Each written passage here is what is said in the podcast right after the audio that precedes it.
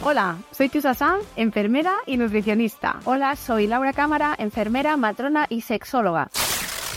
Hemos creado este podcast para hablar de la salud de la mujer en todas sus etapas y esferas. Salud sexual, reproductiva, mental, física y hasta financiera. No pensamos dejar títeres con cabeza. Bienvenidas a Sin Reglas con Chusa Sanz y Laura Cámara.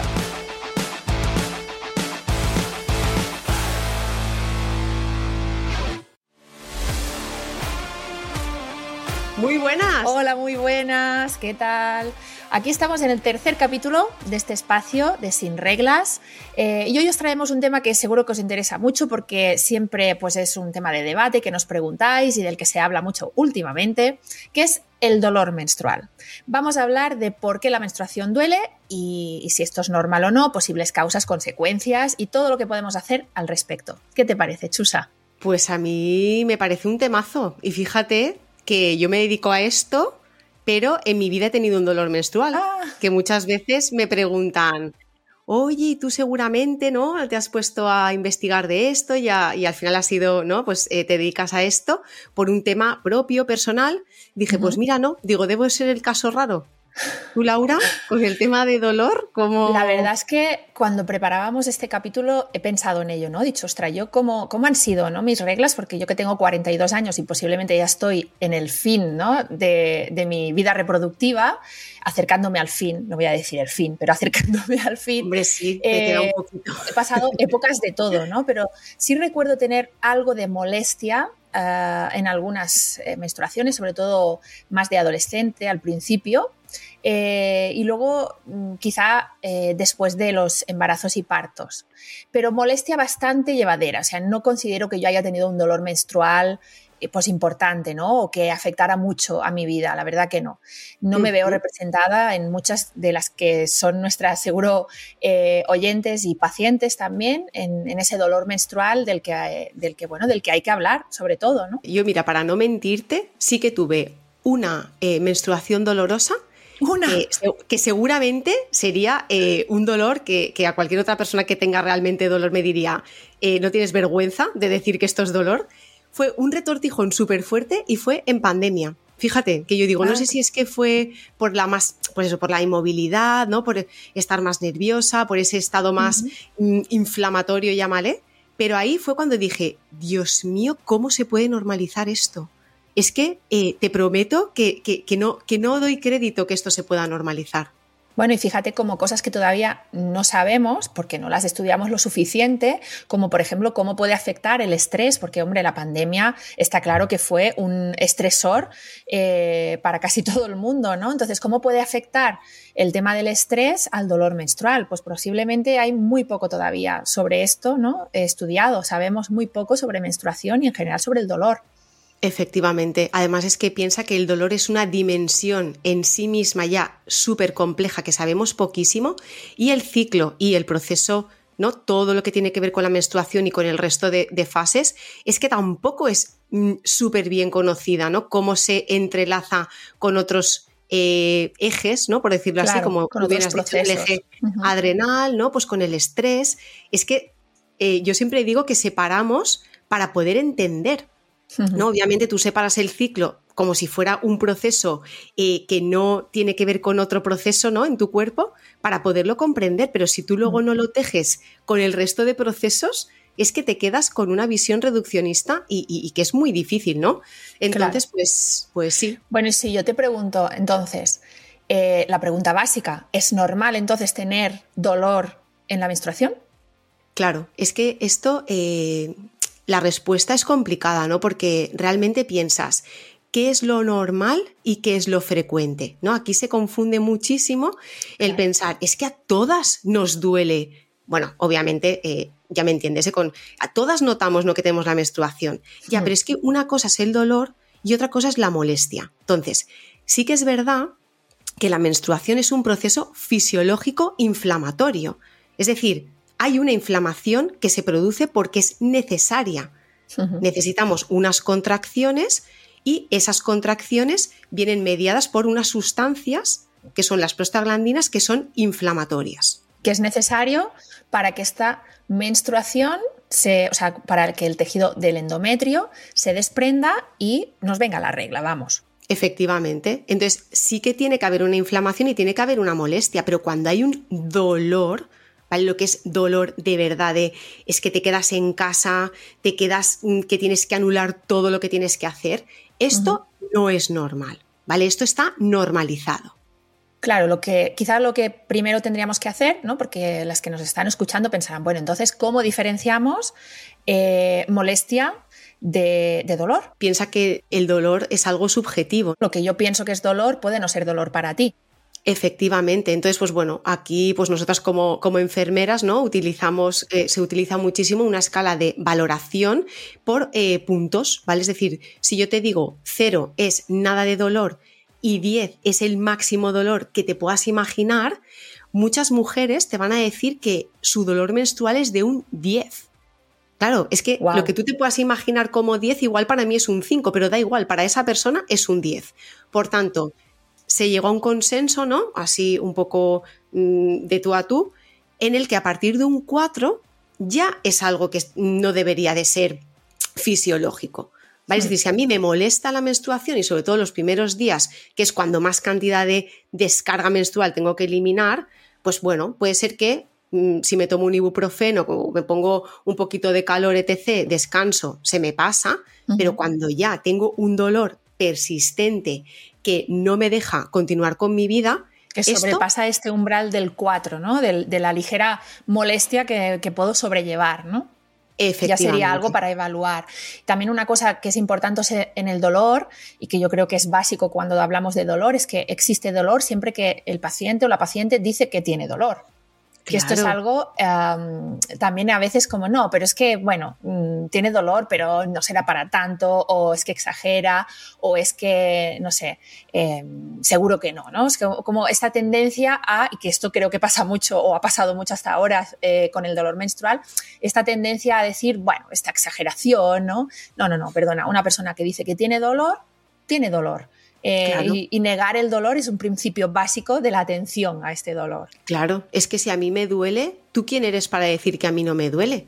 Y si yo te digo que no puedo seguir con mi vida, ¿tú quién eres para decirme que no estoy notando? Claro, es que es algo que dices, ostras, no sé, que luego también es verdad que mucha gente te dice, bueno, pero por ejemplo el parto eh, sí que duele y esto es algo más, ¿no? Que todo el mundo sabe que duele. Digo, hombre, ya, pero es que la menstruación no es la cabeza de un niño de cuatro kilos, ¿sabes? Claro. Quiero decir. Bueno, y el dolor del parto, también podríamos hablar mucho de esto, ¿eh? Porque una cosa es eh, hablar de dolor y otra cosa es hablar de un sufrimiento alrededor de un proceso, ¿no? Que no solamente es un dolor físico, sino que además involucra otras cosas, ¿no? Entonces podríamos hablar, por ejemplo, del dolor del parto sin, que, sin hablar de sufrimiento. Bueno, en fin, esto a lo mejor otro día podemos hablar del parto, que es un tema este muy bonito y muy interesante. Nos lo guardamos, que aquí, como matrona que eres...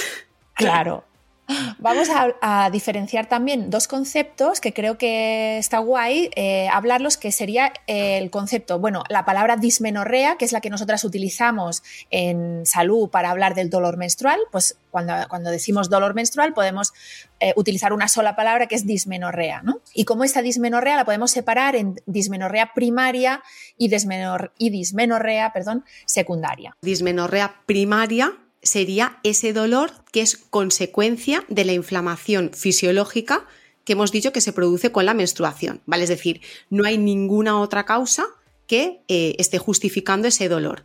Secundaria es que existe una causa subyacente, ¿vale? Ya sea una endometriosis, una infección pélvica, una adenomiosis, es decir, que una sería el dolor únicamente consecuencia de la menstruación y otro sería algo que está de base que nos produce dolor menstrual. Entonces, esto es muy importante porque muchas dismenorreas primarias realmente son dismenorreas secundarias. Entonces, mm. claro, mm, aquí... Hay que evaluarlo bien. Hay que evaluarlo bien, efectivamente, ¿no? Si te dice, no, pues te duele porque, porque esto es la regla y ya está. Pues es que a veces no es la regla, a veces puede ser una endometriosis. Y aquí es un tema muy serio. En definitiva, el dolor eh, menstrual, la dismenorrea, está muy normalizado ¿Por qué? Pues porque es frecuente en nuestra sociedad tener una regla dolorosa, ¿no? Eh, pero eso no quiere decir que lo debamos de considerar normal. También es verdad que hay muy poca investigación sobre eso, es decir, eh, ¿cómo, ¿cómo, eran las menstruaciones de nuestras abuelas, bisabuelas o tatarabuelas? Pues no lo sabemos, no sabemos si ahora hay más dolor que antes, no sabemos eh, si este dolor, pues ahora hay más endometriosis que antes, porque realmente ahora es cuando se está empezando a mover un poquito este tema de la investigación y todavía muy, muy deficiente en comparación con las investigaciones de otros procesos, ¿no? Efectivamente, es que aquí es un poco la línea fina, ¿no? Entre lo que es normal y lo que es frecuente y lo que hemos normalizado porque es muy frecuente. Entonces, mm. claro, eh, entre que lo hemos normalizado, pues es que de hecho tú vas muchas veces al médico y tú vas por dolor menstrual y te dice, pero es que ¿cómo vienes por esto? Si esto todo el mundo sabe que, que duele. Chica, es que en serio. Claro. ¿Cómo, vienes por esto? Igual que la investigación, es como, chicas, si total solo menstruamos la mitad del planeta, y encima la mitad, la mitad que no tiene importancia, pues ¿para qué vamos a estudiar esto? Mm, Exactamente. Es que es un poco. Todo tiene. Todo atraviesa todo, ¿no? Al final hay, es el tabú. Mm. Luego, además, piensa también que cuando nos duele tampoco, bueno, ahora ya más, ¿eh? ahora ya, ya, se habla más de esto, tampoco lo contamos, ¿no? Es algo como que nos tenemos que quedar nosotras, como que mm. se queda un poco en la familia, porque claro, a mi madre ya le dolía y a mi abuela, por tanto, ves lo que he vivido toda mi vida, ¿no? Entonces, pues este es un poco pues, el panorama ¿no? que, tenemos con, con la dismenorrea. Sí, pero ¿tú no crees que ha habido un cambio en los últimos años muy, muy fuerte, ¿no? A raíz de, bueno, pues para mí, gente como tú, por ejemplo, que habéis empezado a hablar muchísimo de este tema, eh, a la cual yo te considero una referente, ¿no? Eh, al hablar de salud menstrual y de dolor. Y ha habido un cambio en los últimos años gracias también a, estas redes sociales, ¿no? y, a los medios de comunicación que de repente bueno, pues eh, se habla un poquito más de este tema y cuánto de necesario es esto, porque esto estaba totalmente metido en un cajón. ¿eh? De hecho, yo cuando empecé a divulgar en redes, que hace ya cinco años, yo me acuerdo que, había muy poco en referencia a salud. ¿Vale? Había más, pues, no sé, más tema místico, ¿no? Más tema la menstruación y la luna, cosas así más espirituales, que me parece muy bien. Pero yo pensaba, jolines, es que eh, qué hay detrás de esto, ¿no? ¿Cuál es la perspectiva más científica de esto, ¿no? Más desde la ciencia de la salud. Claro, efectivamente. Entonces ahí fue cuando dije, es que ya por, por, propia, por propia necesidad mía de entender qué pasaba, que ya te digo, yo nunca he tenido un dolor menstrual, pero, ostras, mis amigas, mis vecinas, que decir, y más como, como profesional de la salud, eh, también lo veía, ¿no? Eh, trabajando y decía, ostras, ¿qué, ¿qué, tiene que haber aquí? Entonces, claro, también es verdad que muchas veces nos dicen, pero entonces, si el dolor menstrual no es normal, ¿por qué duele, no? Es como, mm. claro, es que esta pregunta es muy buena. Es como, pues porque no, es, no es dolor menstrual, es porque es otra cosa más grave. Claro, y hablemos aquí entonces de qué causas o qué podemos encontrar detrás de este dolor que ya no es normal, ¿no? Que no podemos normalizar. Eh, hablemos un poquito, si quieres, de qué es la endometriosis, porque yo creo que cuando hablamos de este dolor, todo el mundo tiene en su mente esta palabra, que gracias también a los últimos tiempos se ha movido muchísimo más, que es la endometriosis y quizá puntualizarlo un poquito con la denomiosis, ¿no? Que también alguna persona puede estar escuchando y decir, ¿esto qué es? Claro. Ya ves, eh, fíjate, esta palabra, ¿no? Endometriosis era como, que, de hecho, incluso la pronunciabas mal, ¿no? Y ahora, sin embargo, es algo que por suerte, a ver, yo quiero pensar que, sí que estamos avanzando, aunque es verdad que como siempre nos relacionamos entre nosotras, a veces cuando sales del círculo no está tan bien el tema. yo también lo pienso, soy, soy positiva en este tema, pero es verdad que cuando sales un poco de la gente que manejamos un poco estos conceptos, luego dices, uff, pues no, igual esto está un poco igual de rancio que siempre, pero bueno. Pero bueno, vamos a, vamos a pensar que sí. Al final la, endometriosis y la adenomiosis, ¿vale? Aunque no es lo mismo, siempre me gusta meter la adenomiosis porque es como que cuando tienes dolor menstrual, aunque no es la misma patología, siempre las chicas con adenomiosis es como, jolines, es que siempre habláis de, endometriosis, pero, pero, nos dejáis un poco y digo, no, no os preocupéis que va un poco en la, en la misma línea. Pues es que esto es súper flipante porque es tejido similar al endometrial que viaja fuera del útero. Vaya, ya de por sí te explota la cabeza con esto, ¿sí o no? Totalmente, o sea, ya de por sí dices, ¿qué es esto? por favor, ¿dónde vas? ¿No? ¿Dónde va este tejido? A ver, a ver qué se te ha perdido en el hmm. intestino, en la vejiga, en el ovario, incluso puede llegar a zonas mucho más lejanas. Como el cerebro, ¿no? Efectivamente.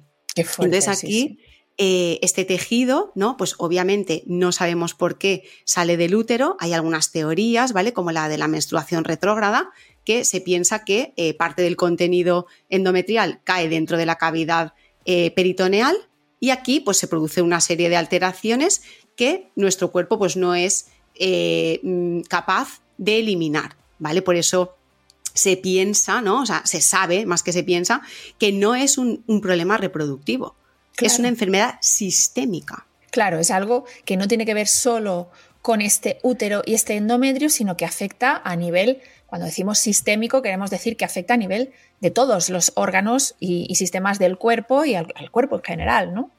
Efectivamente, lo que pasa es mm. que tenemos un problema muy gordo con la salud eh, de la mujer, ¿no? Con nuestra, nuestra salud, que todo se mira con una mirada reproductiva. Entonces, la endometriosis, como es un dolor de regla, que esto ya vamos a ver que no es así, pues es como, ah, bueno, no pasa nada, ¿no? Esto es un problema reproductivo y ya está. Pues mira, no. Hay un sistema inmune que seguramente no trabaja bien, hay mayor estrés oxidativo, hay una inflamación crónica, ¿vale? Es decir, es un problema que afecta a todo nuestro cuerpo y en general a toda nuestra vida. A muchos niveles, claro.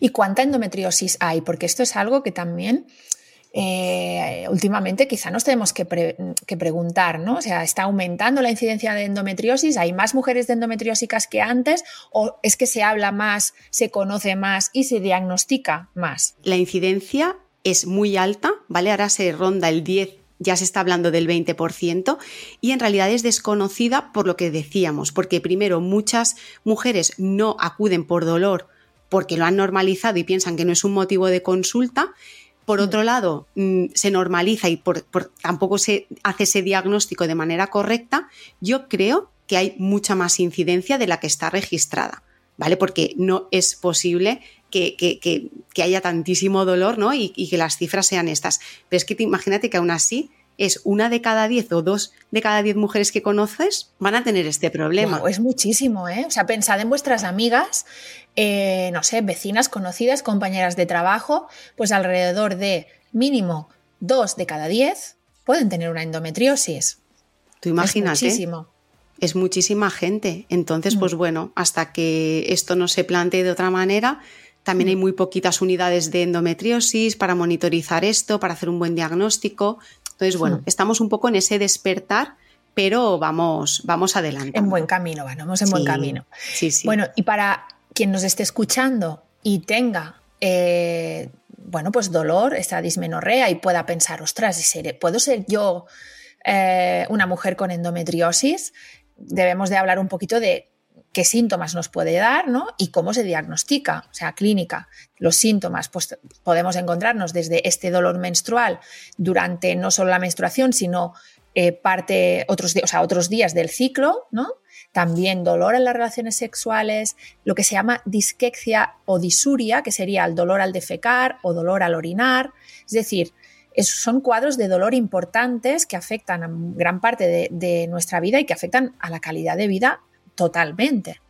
Efectivamente. Además, fíjate si mm, la cosa tiene tela, que eh, hay endometriosis que son asintomáticas. Quiere decir que es que el cuadro puede ser tan diferente de una mujer a otra que cualquier dolor no se debería tampoco normalizar, porque puede ser que tú tengas únicamente eh, dismenorrea eh, durante la menstruación, es decir, que tengas dolor en la menstruación, pero que no tengas dolor, por ejemplo, en la penetración, o no tengas dolor al orinar, o quiero decir que, de hecho, se intentó hacer una clasificación que luego se desestimó porque es que no se relacionaba el grado de endometriosis con realmente la clínica. Obviamente, si es una endometriosis profunda, que ahí sí que ya el tejido está infiltrado con ese tejido, aquí la clínica es mucho más llamativa. Pero había veces que no, puede ser ovárica, puede ser eh, que esté instaurada ese tejido en el recto, pero cuando se hace eh, las preguntas, ¿no? Para ver si hay un diagnóstico, o sea, para hacer ese diagnóstico, realmente se tiene que preguntar por otros dolores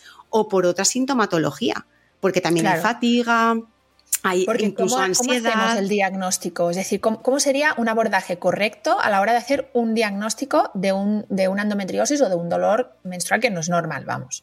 Claro, pues a ver, lo primero es eh, escuchar a la persona, ¿vale? Escuchar a la mujer, porque esto es lo que se nos escapa muchas veces. Y eh, yo, por ejemplo, aquí eh, parafraseo al doctor Carmona, que es un referente a nivel nacional de endometriosis, que él, él dice muchas veces, es que no me hace falta ninguna más prueba que lo que me está diciendo ella.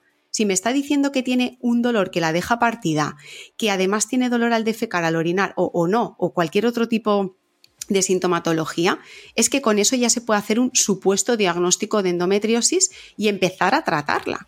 Porque Claro. el problema es que es una enfermedad que el- el- la evolución Hmm. va a ser siempre de crecimiento de ese tejido y a peor.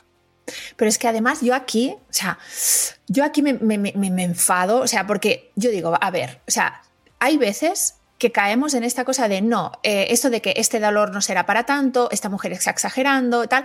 Entonces, eh, esto de que hasta que no lo veo no lo creo, ¿no? Mm, Esto no puede ser. Es decir, No. eh, a veces, como dice el doctor Carmona, escuchando lo que te cuenta la paciente, podemos tener una alta sospecha de endometriosis, que sí, que a lo mejor no tenemos porque no hemos hecho aún una prueba complementaria que nos diga que vemos esa endometriosis, ¿no? Pero bueno, pues con la clínica y lo que nos cuenta esta paciente nos debería de, de ser suficiente como para menos orientar un diagnóstico. Y esto es lo que no ha pasado en mucho tiempo. ¿Por qué, ha pasado, ¿Por qué se dice que se tarda años en diagnosticar a una mujer con endometriosis? Pues porque de repente es como que nos hacen falta muchas pruebas, nos hace falta ver, ver para creer. Ah, hombre, señores, pues no, pues a lo mejor hay que creer simplemente a las pacientes, ¿no? Efectivamente, es que esto es súper importante porque es que muchas veces no vas a verla. Es que muchas veces no vas a verla. Primero, porque no sabes verla, porque esto es otro Mm. problema que, que tenemos, ¿no? Que tú puedes ser ginecólogo, pero no estás especializado en ver tejido endometriósico. Y eso es como si yo me voy a, al monte a por setas y no sé mm, diferenciar Eso, ¿qué un robellón. seta? Claro. Efectivamente, entonces no voy a ver ninguna, me voy a ir con la cesta vacía. Pues esto también es un problema, que no todo el mundo tiene un entrenamiento en este diagnóstico, pues a nivel ecográfico, etc. Y luego aparte que es que hay zonas que no se llegan a ver o te hacen una resonancia o un TAC que incluso a veces así tampoco, ¿vale? Porque no es algo que digas, ah, no, no voy a entrar en la cavidad abdominal directamente para ver que hay una endometriosis, porque esto ya no se hace, ¿vale? Lo que es la, Claro. la paro- la laparoscopia exploratoria no se hace, porque si yo entro y no voy a hacer nada, ¿para qué entro? ¿Para qué? Efectivamente, que esto es otro de los tratamientos, el tratamiento quirúrgico, que cada vez se está eh, dejando también en un segundo plano, porque obviamente es un tejido que luego lo que quita se queda una cicatriz, que también puede producir problemas, y luego aparte es que eh, una vez entras, puede ser que esto quitas y, y luego vuelve a nacer. Hmm. Entonces, mm, no todo es tan fácil, y es que cada endometriosis es un mundo totalmente diferente. Claro. Claro, aparte de ese tratamiento quirúrgico que, ya estamos diciendo que hay que individualizarlo mucho y, verlo mucho pues, co- con el caso, ¿no? La mayoría de pacientes, eh, corrígeme si me equivoco, pero la mayoría de pacientes llevarán un tratamiento hormonal precisamente para intentar frenar este crecimiento endometriósico, ¿no?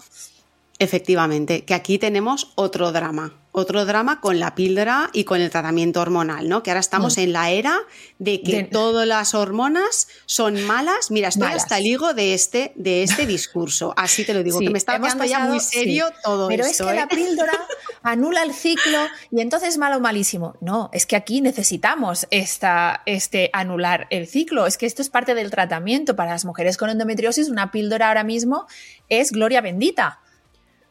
Obviamente, y es que luego Claro. además me toca las narices porque es que ya no aguanto más este, este tema de tenemos que ir a la causa. Pero tú la sabes, tú sabes la causa, porque la causa es multifactorial, porque la causa es mega compleja, porque es que la causa seguramente ni en 50 años la vamos a saber de todos los tipos de endometriosis que hay. Entonces, ¿cómo me dices que tienes que tratar la causa y además de manera natural, no vaya a ser? Pues mira, perdona, no. A veces hay que tomar hormonas o medicación o cualquier tipo de abordaje que sea Claro. eficaz para esa persona. Ya vale de decir chorradas y gilipolleces, porque es que me tienen negra con esto. Claro, Yo tengo bueno, esto es- muchísima gente que venía a consulta a quitarse la píldora y le digo, bueno, vamos a ver, ¿tú has probado a quitártela? Sí, mi vida es un infierno. Pues es que, hija, mm, es, Es, que, ahora que mismo hay. es el tratamiento que te hace falta, ¿no? Es decir, si yo creo que hemos pasado a esta demonización de las hormonas y oye, mm, cuando es un tratamiento que te está permitiendo tener una vida normal, que es el tratamiento que ahora mismo tenemos y además Hombre. tenemos, bueno, pues diferentes combinaciones de hormonas en función de cada paciente en la que podemos, eh, en la que tu médico probará pues la combinación que mejor te resulte, ¿no? Pero desde luego no podemos eh, demonizar esto porque hay pacientes a las que les vamos a dejar sin tratamiento si hacemos eso. Mira, yo esto pongo siempre un ejemplo que es muy fácil de entender. Si tú eres diabética y te tienes que pinchar insulina, nadie, en- eh, nadie con dos dedos de frente te diría, uy, qué fuerte que te estás pinchando insulina, ¿no? Es que nadie te diría eso porque es que te mueres, ¿no? Entonces, ¿por qué lo hacemos con otro tipo de tratamientos? Yo no estoy diciendo que no haya que hacer otras cosas. No digo que el estilo de vida no sea importante, que lo es y mucho, pero cada persona tiene un contexto y una situación. Y si es necesario, y si en ese contexto mejora la calidad de vida, que al final es lo que nos interesa, pues ya está. Es decir, tú no le vas a dar píldora a una persona que sabes que va a hacer eh, un, problema de, trombosis, obviamente. Pero si esa persona sí que está indicado, ¿por qué demonizamos de manera sistemática un tratamiento? Es como de- demonizar la insulina. Es una cosa absurda y ya está bien. Y Lo tenía está, que decir. Punto. Y punto. Bueno, ya acabó. hablado de otros tratamientos eh, que van a ser de mucha ayuda para la paciente con endometriosis, como por ejemplo, pues el abordaje que las enfermeras conocemos muy bien del estilo de vida, ¿no? Este mejorar el estilo de vida a través de la alimentación, de ejercicio, como posturas, por ejemplo, de movilidad de la pelvis, posturas de estiramientos tipo yoga, en fin, o gestión del estrés, eh, calor local, evidentemente, ¿no? Todas estas eh, cosas que podemos añadir al tratamiento médico y farmacológico de la paciente que van a mejorar su calidad de vida. Y a mí hay una cosa que me parece muy interesante que tenemos aquí anotado y no quiero que se me olvide, que es eh, los grupos de apoyo. A mí me parece esto fundamental que tú veas que no eres la única persona que le pasa esto, que hay otras mujeres afectadas, que a otras mujeres además entre ellas se puedan recomendar, oye, mira, pues a mí me ha ido bien con esto, a mí me funciona lo otro, o a mí tal profesional eh, me ha sabido orientar, que eso también es muy importante, ¿no? O sea, a mí me parece que los grupos de apoyo son una cosa maravillosa. Totalmente. Además es que somos seres sociales, quiere decir, tú piensas cuando tienes una endometriosis que te crees que tú eres la única persona en el mundo que le pasa, cuando de repente vas a un grupo de apoyo y dices, ostras, pues es que aquí hay 15 personas más como yo, ¿no? Hmm. A veces también eh, eh, igual puede ser que, que llegues al punto ese de entrar como en un bucle en el que únicamente eres una patología. Esto tampoco es sano. Es decir, no Ya. somos patologías, ¿vale? Somos personas que nos pasan cosas. Entonces, Ya. esto también no cruzar esa línea de tú ser tu patología, porque esto también, bueno, yo, yo supongo que tú lo has visto también en consulta, ¿no? De entrar, Mm. hola, soy Irene y soy, anémica o soy endometriósica. Digo, no, eres Irene y luego ya veremos qué, qué- qué- qué pasa, ¿no? Y, y qué, y qué podemos hacer. Pero Wow, sí. obviamente el estilo de vida pues tiene que acompañar, pero no muchas veces con solo el estilo de vida no podemos arreglar todo este, Hmm. ¿no? este panorama. Y luego el tema importante, porque igual dirán, ah, qué pesadas estas. No, qué pesadas no. O sea, ¿qué pasa con el fumar y qué pasa con el alcohol? Porque yo es que alucino a veces, no, pero es que lo mismo Sí, que os sí. las hormonas, que las hormonas que si dan cáncer, dan cáncer las hormonas, pero tomo eh, tres cervezas y un cubata todos los fines de semana. Eh, perdóname, perdóname. O sea, fumar y beber alcohol se consideran hábitos de vida de, de riesgo, con lo cual hay que eliminarlos, no ya en todas las personas, pero si además tenemos una patología de por sí inflamatoria, pues qué más, ¿no? Entonces, vamos a poner el foco donde hay que ponerlo en, a veces, ¿no? Y, eh, por ejemplo, es importantísimo dejar de fumar y dejar de beber alcohol. Efectivamente. De hecho, sabemos que el alcohol sí que es, ¿no? Porque esto que se habla siempre de la dieta para la endometriosis. Mira, esto no existe. Hay dietas mejores o peores, pero siempre tiene que ver con el contexto y con la finalidad de, de- de quien tienes delante. El alcohol sí que sabemos que puede empeorar la progresión de la endometriosis porque al final es un tóxico, ¿vale? O sea, es algo que ya sabemos que eh, altera el sistema inmunitario. En endometriosis ya sabemos que hay una alteración también de este sistema inmunitario. Entonces, estas cosas son Básicas. básicas. Muchas veces nos enredamos ahí con la... De ABC. Efectivamente, ¿no? Pues la suplementación de no sé qué, el ayuno intermitente de no sé cuántos, ¿no? Y bla, dices, bueno, bla, pero, bla, sí. pero fumamos o bebemos alcohol. Efectivamente, no. digo, te estás pimplando aquí mm, tres cubatas y me estás contando vale. esta historia con un cigarrito. Oye, ¿y qué hay de, la suplementación? Yo no, yo no la manejo porque tú eres nutricionista y tú sabes de esto eh, mucho más que yo. ¿Qué se suele utilizar o hay algo que se pueda decir así como en general que se pueda utilizar como suplementación en estos casos? Bueno, pues el tema de la suplementación también es eh, un mundo muy, vamos, que hay que coger con, pinzas porque obviamente los estudios que se hacen con suplementos, muchos son de muy mala calidad, con una muestra muy pequeña, pero eh, en endometriosis, por ejemplo, se suele dar un complemento que lleva eh, N-acetilcisteína, que es el flumil de toda la vida, ¿vale? El, el esto que se da para los mocos, eh, ácido alfa-lipoico, ¿vale? Que es un antioxidante, etc. Y bromelina, ¿vale? Pero esto es un poco como dato de mmm, lo que se suele dar. Pero sí. también lo mismo, si hay un déficit de vitamina D, pues habrá que valorar. Si hay otro déficit eh, de hierro, pues habrá que valorar, ¿vale? Es decir, que la suplementación mm. también siempre se tiene que individualizar. Y es claro, como claro. la guinda del pastel, ¿sabes? No podemos empezar por la suplementación y tener todo el resto, ¿no? De la escala, ¿no? De la escalera, pues hecha una porquería. Entonces, claro esto hay que valorarlo en, de manera individual. Bueno, en definitiva, chicas, yo creo que hemos dado un buen repaso. En definitiva, pues no normalizar el dolor menstrual, que esto es algo que ya, ¿eh? ya lo tenemos que tener grabadito a fuego, que puede ser una patología como la endometriosis y que siempre hay que valorarlo. Efectivamente, y que el dolor puede ser frecuente, pero nunca va a ser normal. Dolor y diferenciarlo de molestia para quedarnos tranquilas.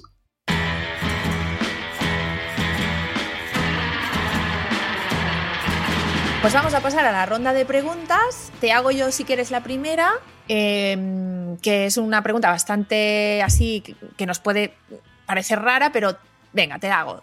Tengo pinchazos en el ano con la menstruación. ¿Qué pasa con esto? Cuéntame. Pues esta a mí no me parece nada rara porque es que me la hacen muchísimo. O sea, el Fíjate. tema de los pinchazos en el ano es como, ostras, pues eh, pensad que hemos dicho que la inflamación que se produce de manera natural con la menstruación está mediada por unas sustancias que son las prostaglandinas. Estas sustancias no son selectivas únicamente de, eh, de la zona uterina, por tanto van a viajar allá donde tenga receptores y muchas veces eh, lo que se produce son como espasmos en esta zona por proximidad, ¿vale? Por decirlo así. Esto es en casos de que sea una dismenorrea primaria, ¿vale? Que hemos dicho que es solamente por tema menstrual. Si hay una inserción de algún tejido endometriósico a nivel de recto, también puede ser que tengas pinchazos ¿no? en esta zona, lo que es la, la, parte del ano y del recto, porque exista una endometriosis en esta, en esta zona. ¿Vale? Por tanto, también lo mismo, hay que valorar si es un pinchazo de ¡ah! me pincha ¿no? y se me pasa, o es algo persistente, que luego además viene con rectorragias, ¿no? que voy al baño y tengo sangre, etc., ¿no? que no sea una hemorroide, obviamente, luego habría que valorar. Pero bueno, vamos, pues hay que valorar si es una efectiva, otra cosa, efectivamente, ¿no? u otra cosa, que a veces pensamos, ah, pues esto es normal. No, pues muchas veces eh, es frecuente, pero no es normal.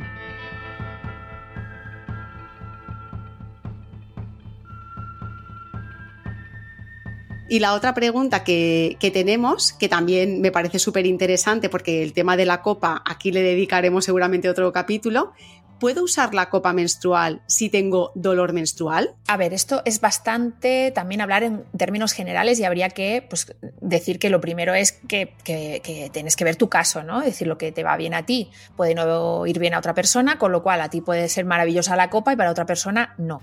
En general, el tema del dolor menstrual, si es un dolor primario, es decir, una dismenorrea primaria en el que tienes cierta molestia, puedes utilizar la copa sin problema y será una cuestión un poco de preferencia, ¿no? Es decir, que te sea cómoda y que te guste usar la copa. Sí que es verdad que eh, cuando hay una endometriosis, por ejemplo, podemos encontrarnos pues, que el tejido eh, alrededor de la vagina puede estar inflamado, puede estar, pues los ligamentos y fascias pueden estar eh, tirantes o contracturados y ahí tengo que decir que se nos ha olvidado decirlo y no quiero que se me olvide que, por ejemplo, uno de los abordajes que puede mejorar mucho la calidad de vida de las pacientes es la fisioterapia de suelo pélvico. Entonces, en este caso sí que es verdad que el utilizar la copa puede eh, empeorar esta sintomatología a nivel local pues de, de- la musculatura del suelo pélvico y del tejido de la vagina. Entonces, en este caso que os recomiendo, pues que valoréis mucho si os compensa o no utilizar la copa, si os está viendo una fisioterapeuta de suelo pélvico, quizá también os pueda recomendar, ¿no? Y, ver si este método pues es el, es el más adecuado para ti y no empeora tu sintomatología de dolor. Yo creo que tú qué piensas, yo pienso esto. Sí, Ya lo he yo, creo, yo creo que al final es que nos hemos pasado con, con el, con, con el tema de que la copa es para todo el mundo, ¿no? O sea, obviamente Claro. es un dispositivo maravilloso, yo soy súper fan y es Sí, mi método también, ¿eh? Pero hay gente que no le coge el ritmo, que no le Claro. gusta, pues oye, no pasa nada. Es que no todo es para todo el mundo. O que ten- tiene una endometriosis con un foco, yo qué sé, ¿no? En el recto o en vagina o no sé qué, y que cuando se pone la copa, pues tiene más dolor. Pues chica, pues no, pues entonces la copa no es adecuada para ti. Efectivamente. Por tanto, al final, pues como tenemos esta gama maravillosa de productos de higiene menstrual, pues oye, cada una que elija la que más le, le convenga y la que cubra sus necesidades, que para eso, para eso hay variedad. Te voy a contar un dato curioso, Laura. Venga, cuéntamelo tú porque eh, cuando estábamos preparando el tema de qué dato curioso vamos a contar en este capítulo y Chusa me cuenta esto que va a contar a continuación, yo casi me da un patatús, un parraque, digo, pero ¿esto qué es? No lo sabía, así que espero que a vosotras os parezca tan interesante y curioso como a mí. Venga, dale. Bueno, tú ya sabes que a mí el toque eh, gore me gusta darlo y además que yo creo que me mola la menstruación por la sangre, que es- es, Sí, sí, sí. Pues te voy a contar lo que es la menstruación vicaria o vicariante, ¿vale? Es un sangrado que se produce fuera del útero de manera cíclica, ¿vale? Es decir, tú dirás, vale, ¿esto, qué- esto qué quiere, decir? No, pues mira, por suerte no es frecuente, ¿vale? Pero hay mujeres que sangran junto con la menstruación, pues por la nariz, por los oídos, por el ombligo, ¿vale? Incluso la pleura, ¿vale? Lo que es el, el neumotórax catamenial, o incluso el cerebro y hasta los ojos. Pero un momento, sabes- o sea, stop, Sí. stop, necesito parar. O sea, Necesitas necesito parar procesarlo. porque tú entiendes, necesito procesar esto.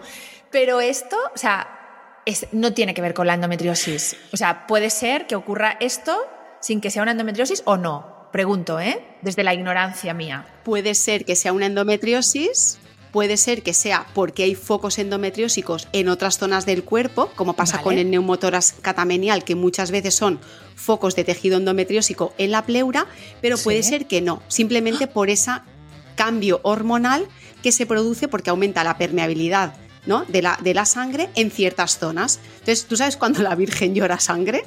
Pues esto favor, se llama fuerte hemolacria. Esto se llama hemolacria y seguramente la Virgen tenía menstruación vicariante por los ojos. Así que, ¿Cómo ¿cómo, os te quedas? Yo loca. A mí esto me ha dejado muy, muy loca. He tenido pesadillas con esto, ¿eh? Totalmente. Yo te digo que de aquí sacamos una película eh, de miedo.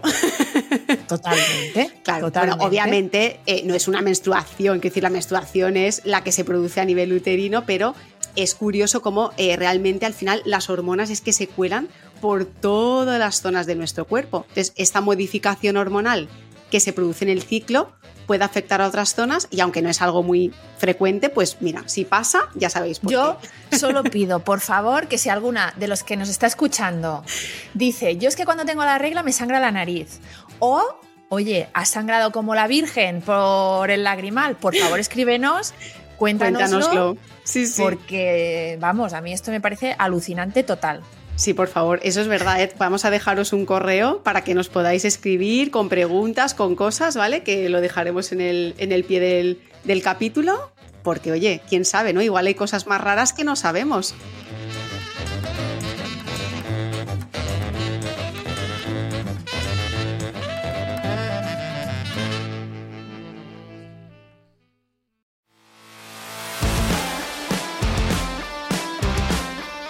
Esperamos que os haya gustado todo lo que os hemos contado en el capítulo de hoy, que os haya resultado interesante. Si te ha gustado, pues obviamente compártenos, danos un like, un poquito de amor. Sí, por favor, porque es que eh, aquí mendigar está muy mal, pero es que necesitamos vuestro apoyo para poder Sí, seguir haciendo sí. esto. Aquí hay que pedir amor y, y cariño porque esto es lo que, ¿no? lo que nos mantiene vivas y haciendo este trabajo que tanto nos gusta, pero que oye, si además tenemos esto de tu like o tu compartir o, o nos dices, oye, nos ha encantado el capítulo, pues nosotras nos venimos arriba y, Y, se- estamos y más seguimos contentas. grabando, exactamente. Pues chicas, eh, hasta aquí el capítulo de hoy. Somos Laura Cámara y Chusa San. Esto es Sin Reglas y te esperamos en el próximo.